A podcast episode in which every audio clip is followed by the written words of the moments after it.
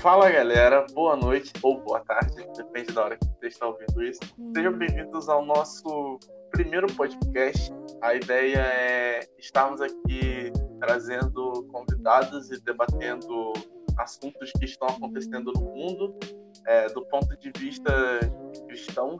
E nesse primeiro programa eu vou estar junto do meu pastor, o pastor Armando Martins, e nós vamos estar debatendo hoje o tema Onde está Deus nas crises? Boa noite, Felipe. Boa noite, é, amigos, igreja. Sejam bem-vindos a esse nosso podcast piloto inicial, é, em meio a, a tanta demanda tecnológica nesses últimos dias de quarentena. A gente está começando aqui esse programa, querendo trazer para você um debate, um pensamento, trazer algo que venha edificar a sua vida. A gente sabe que existem é, muitas, muitas, muitos podcasts, muitas mensagens, muitos canais.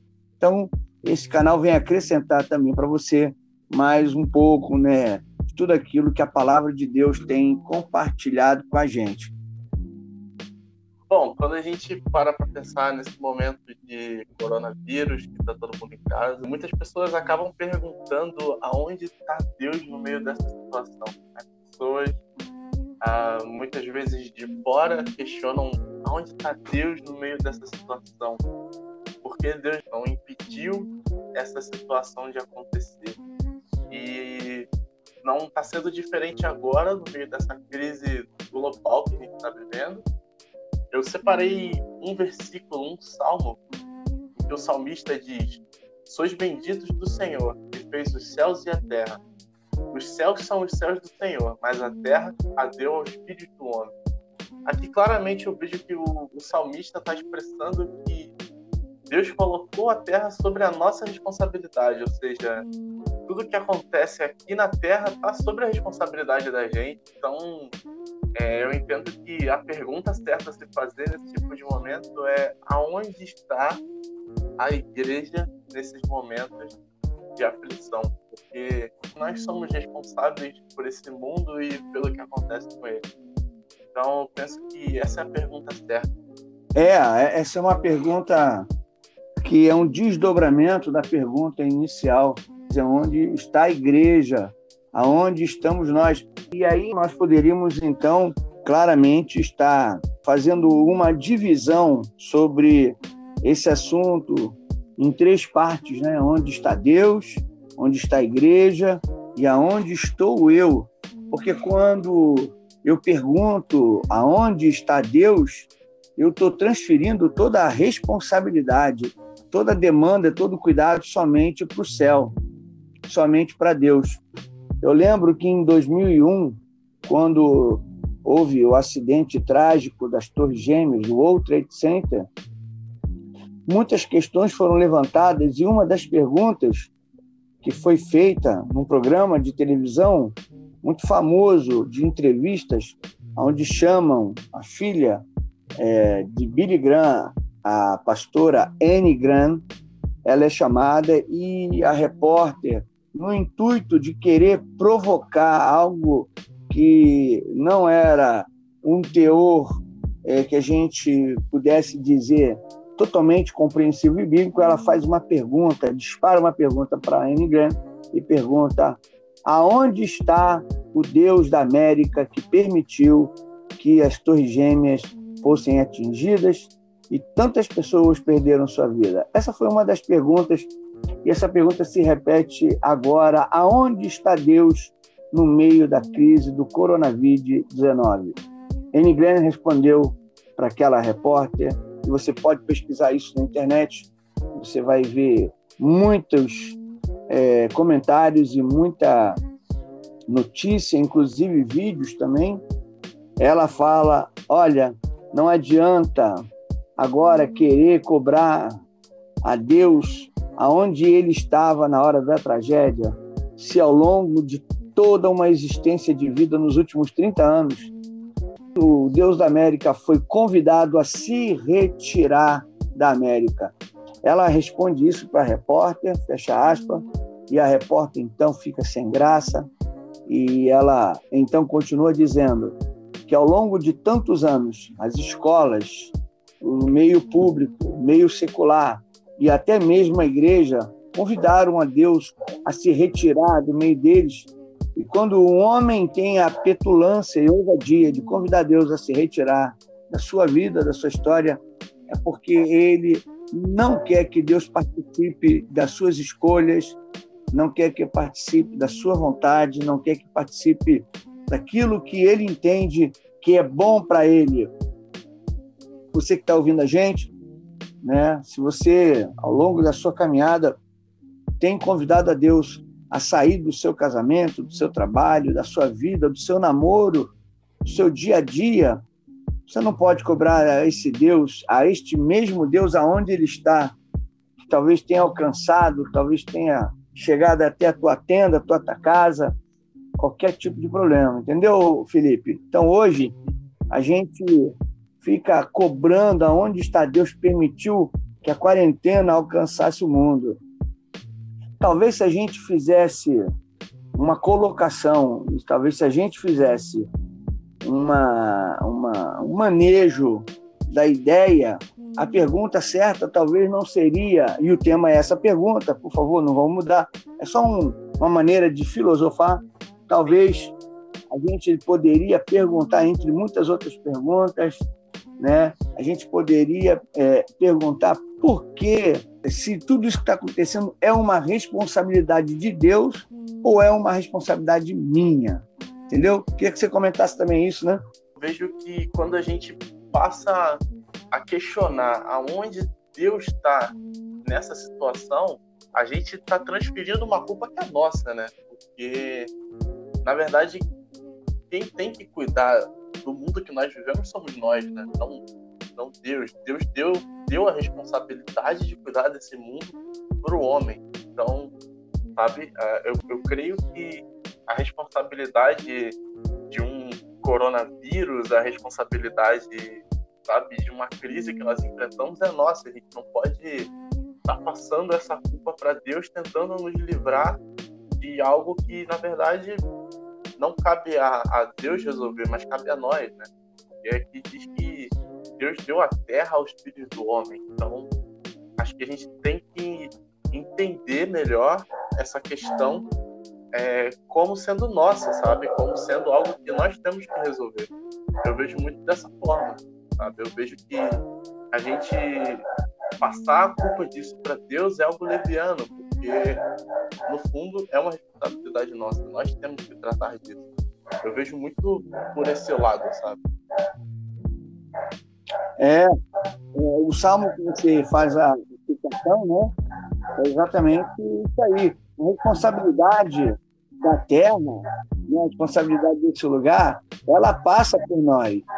É, é como a gente vive um tempo que as pessoas parecem querem viver, querem extrair, querem utilizar de tudo que essa terra tem, mas não quer ter responsabilidade. Não é igual, por favor, você que está ouvindo a gente, mas é mais ou menos assim, uma comparação bem distinta, mas que aponta quesitos sobre responsabilidade, né? É como se você ganhasse um cachorro para cuidar e você fica automaticamente com a responsabilidade de ter que dar comida, dar abrigo, carinho, água e proteção. E aí então você ganha o cachorro, você bota ele no quintal e você fala para o cachorro que ele tem que se virar, que você não tem responsabilidade com ele. A comparação ela não é a melhor, mas ela se aplica um pouco nessa questão.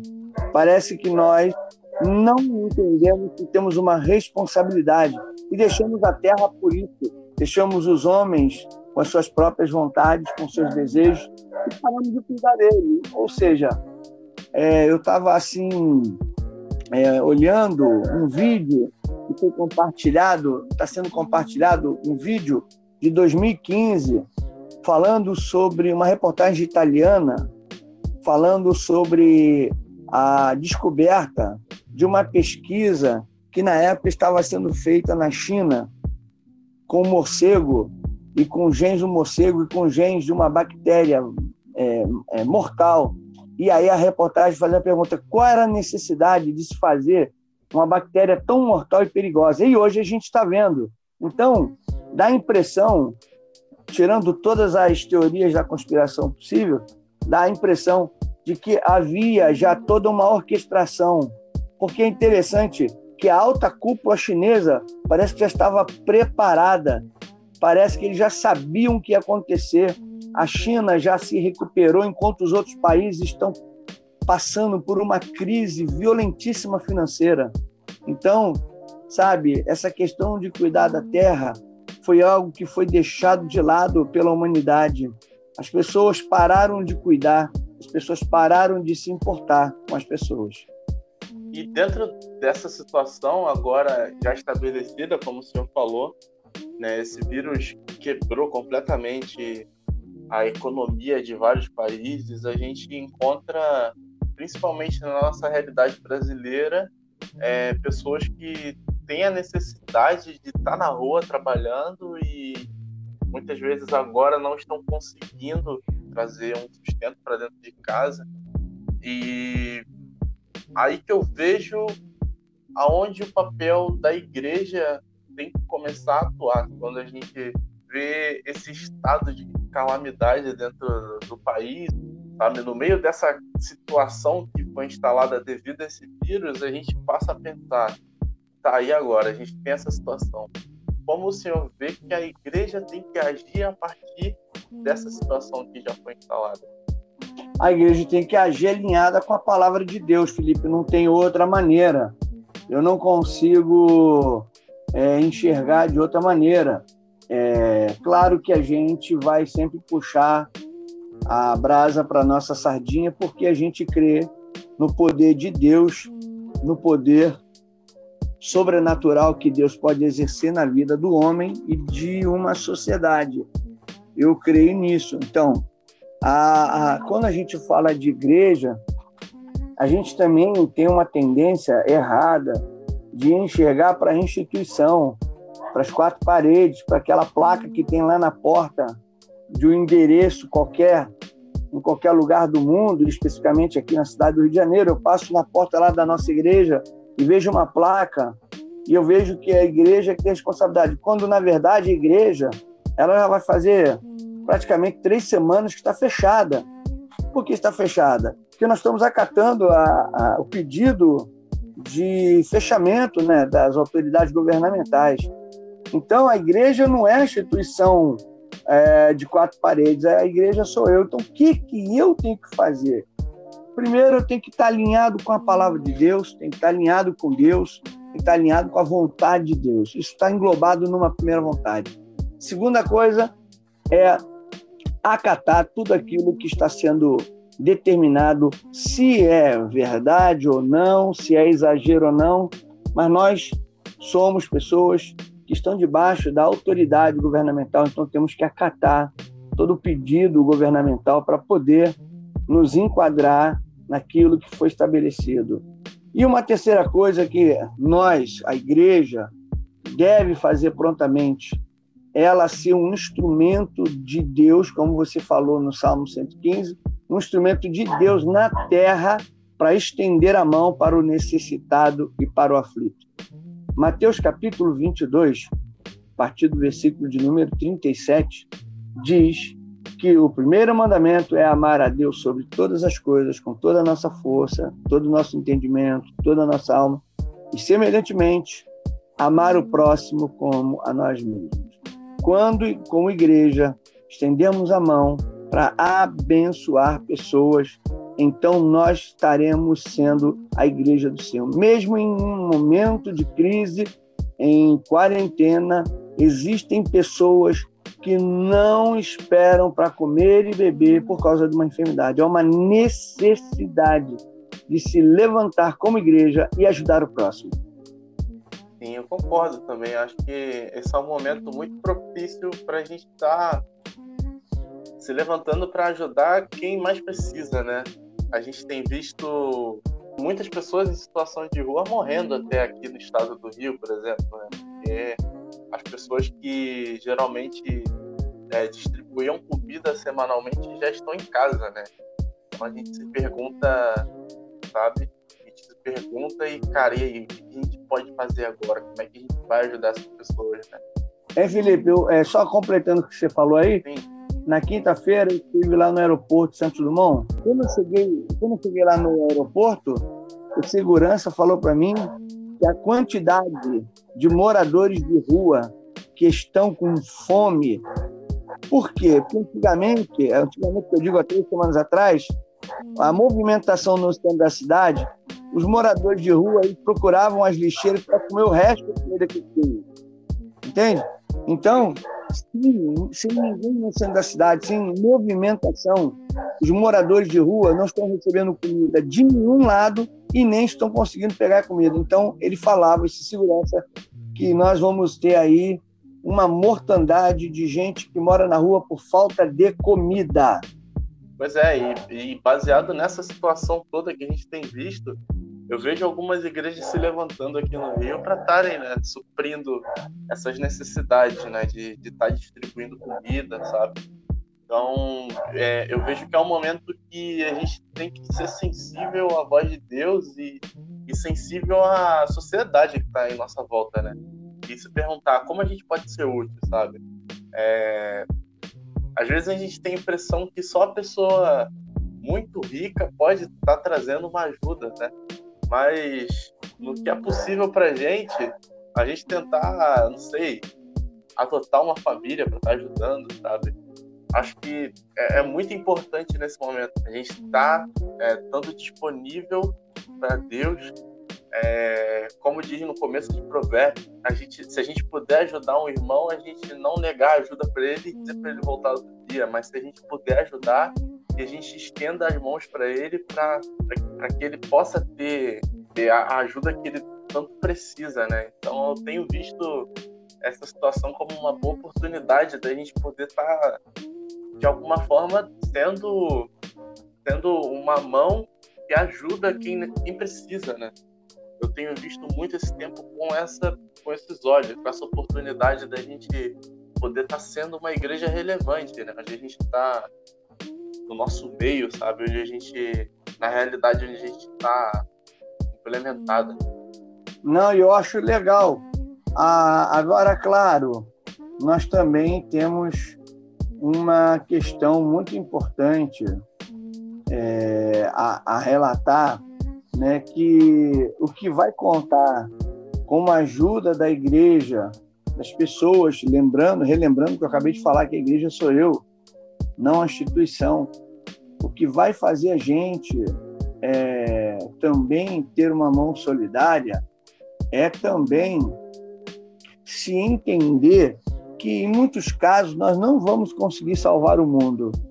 Nós não vamos conseguir.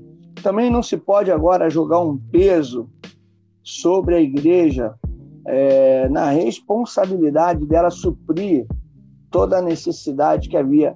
É aquilo que eu falei no começo também.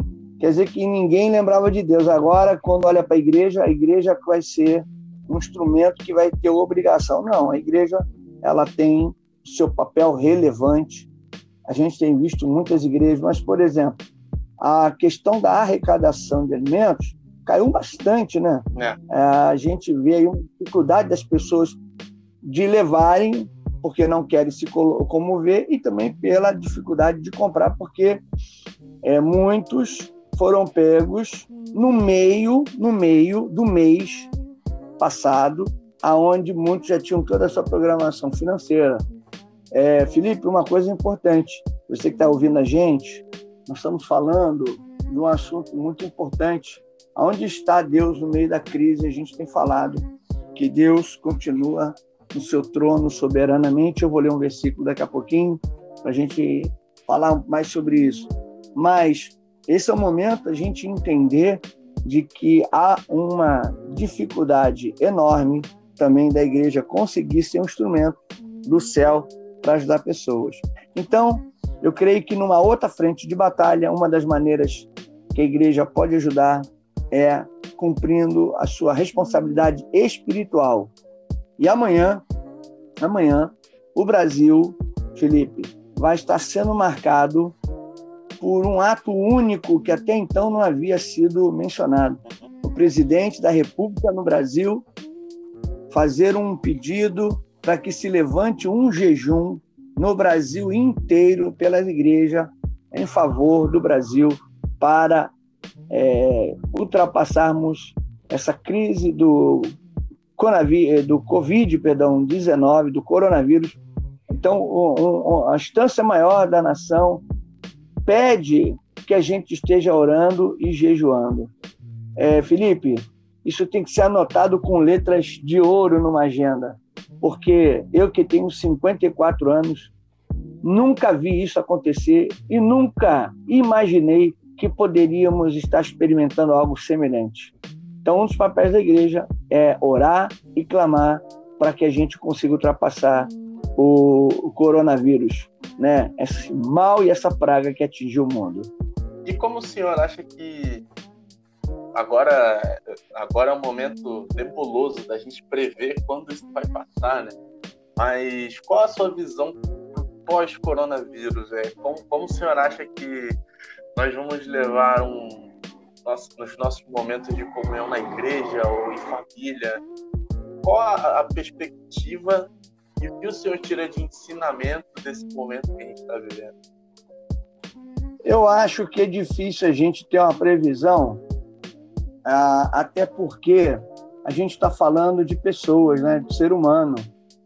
É, por exemplo, tem uma matéria no G1.com que diz assim: advogada tem alta após 12 dias no TI. Abre aspas. Vou repensar a minha vida, fecha aspas. Uma advogada de 37 anos que ficou em coma induzido. É muito difícil a gente prever, porque a gente está lidando com o ser humano. E, e, e as pessoas, elas, elas, é, quando o calo está apertando, elas têm uma postura diferente. Quando as coisas estão todas bem, as pessoas também mudam a sua maneira de ser. Mas eu acredito que numa grande maioria, estatisticamente falando, nós vamos viver um tempo muito especial no mundo.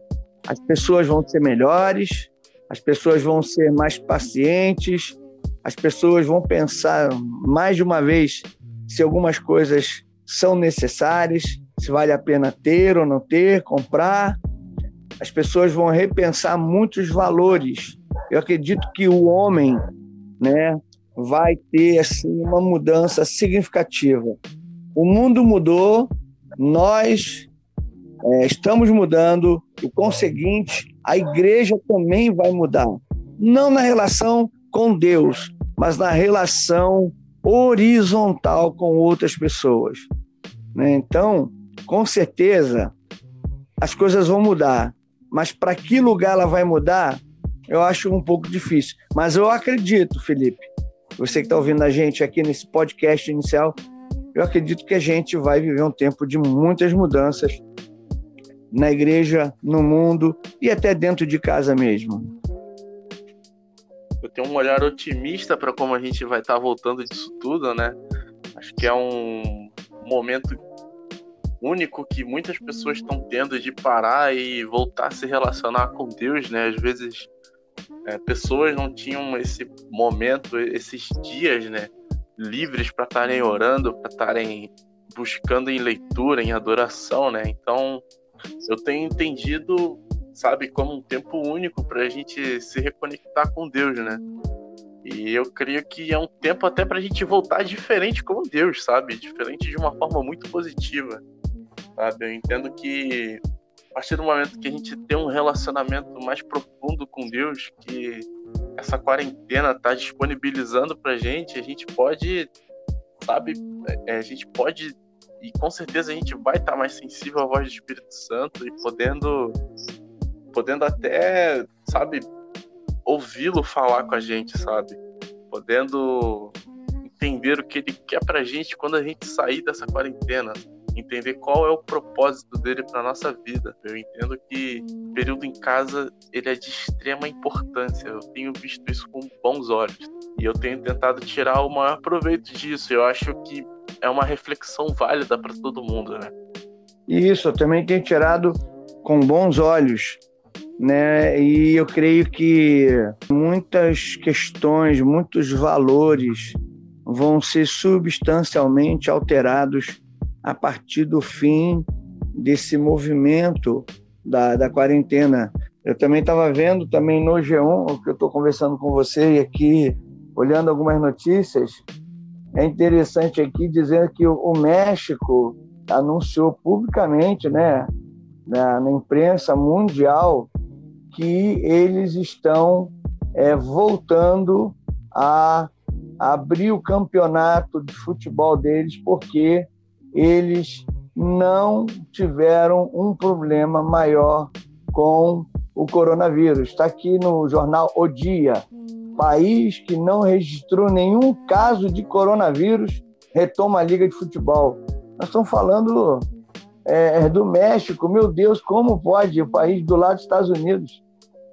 Né? É, em alguns países do mundo você vê que é, o coronavírus, o, o Covid, perdão, desculpa, o Covid-19, parece que ele não entrou.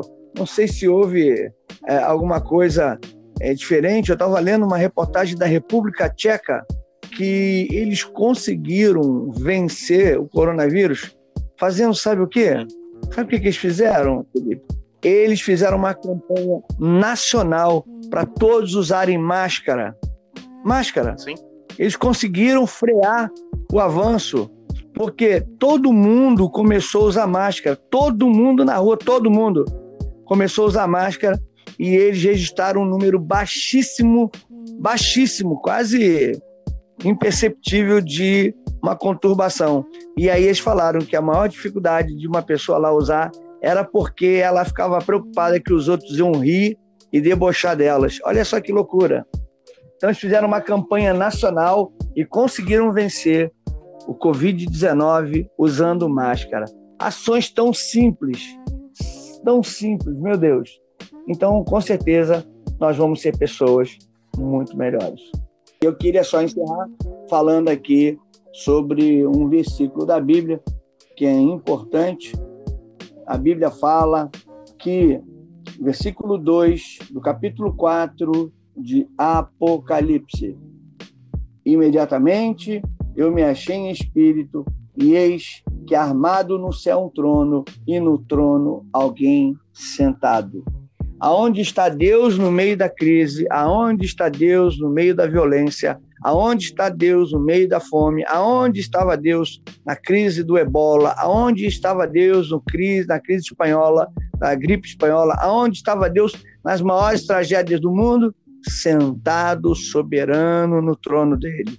Eu quero falar para você que acompanha a gente que Deus não perdeu o controle, tá? Desejo a todos uma excelente noite. Obrigado por nos acompanhar e até a próxima nesse podcast.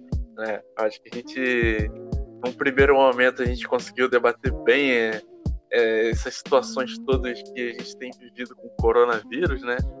E entender que a responsabilidade não está em Deus, mas sim em nós, né? Então, que vocês sim. possam estar refletindo sobre, sobre esse assunto, sabe? E repensando em qual o seu papel nisso tudo.